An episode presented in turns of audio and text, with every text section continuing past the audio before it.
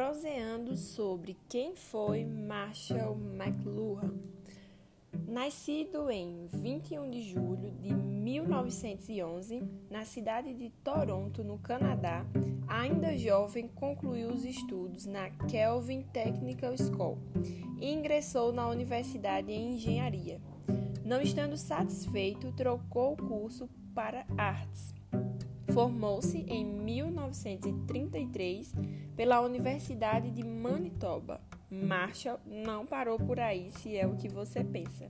Ele entrou para o programa de mestrado em literatura inglesa na Universidade de Cambridge, a qual concluiu em 1940.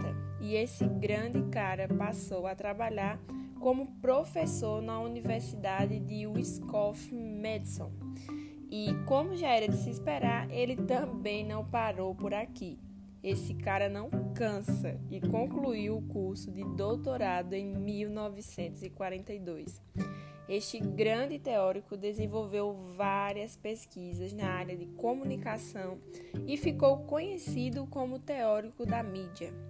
Em 1979, infelizmente, o nosso grande cara sofreu um derrame que afetou a sua fala e, não se recuperando do mesmo, faleceu em 1980, mas deixou sua grande contribuição na área da comunicação e tecnologia. Então, vamos lá acompanhar os próximos episódios e conhecer um pouco das obras desse ilustre teórico.